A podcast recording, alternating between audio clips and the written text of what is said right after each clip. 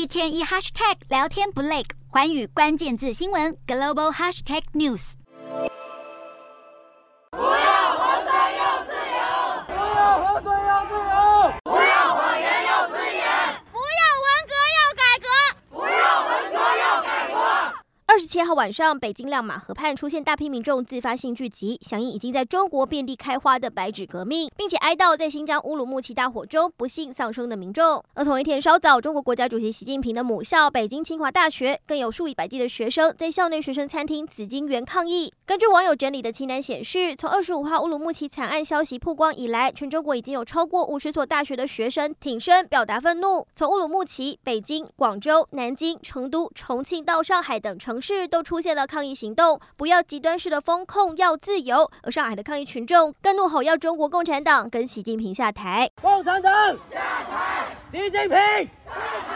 而在上海，民众则不约而同聚集在乌鲁木齐中路，强力要求当局松绑防疫政策，并且道歉。长期不满的情绪一触即发。更有网络影片流出显示，上海民众控诉警察打人，警方强制驱离示威者，从拉扯一度形成扭打，就连外国人也遭到拳打脚踢。二十七号，英国广播公司 BBC 更表示，旗下特派记者劳伦斯遭到中国警方逮捕，并且被拘押好几个小时才获释。BBC 更指控释放他的官员声称，逮捕是为了他好，以防他在人群中感染新冠病毒。名校之一的南京传媒学院也有大批学生加入行列发声，不过却传出被校长威胁，总有一天要付出代价，让学生大酸，连举一张白纸都有罪。至于全球最先出现新冠肺炎病例的武汉，走上街头的民众可说是人山人海，不过气氛相对平和。二十八号，上海当局已经在乌鲁木齐中路一带设置高高的围栏，并且有防爆车待命。北京街头也出现一整排的公安车严防。清华大学的校方更宣布与学生展开对话，并且提前开辟返乡专车。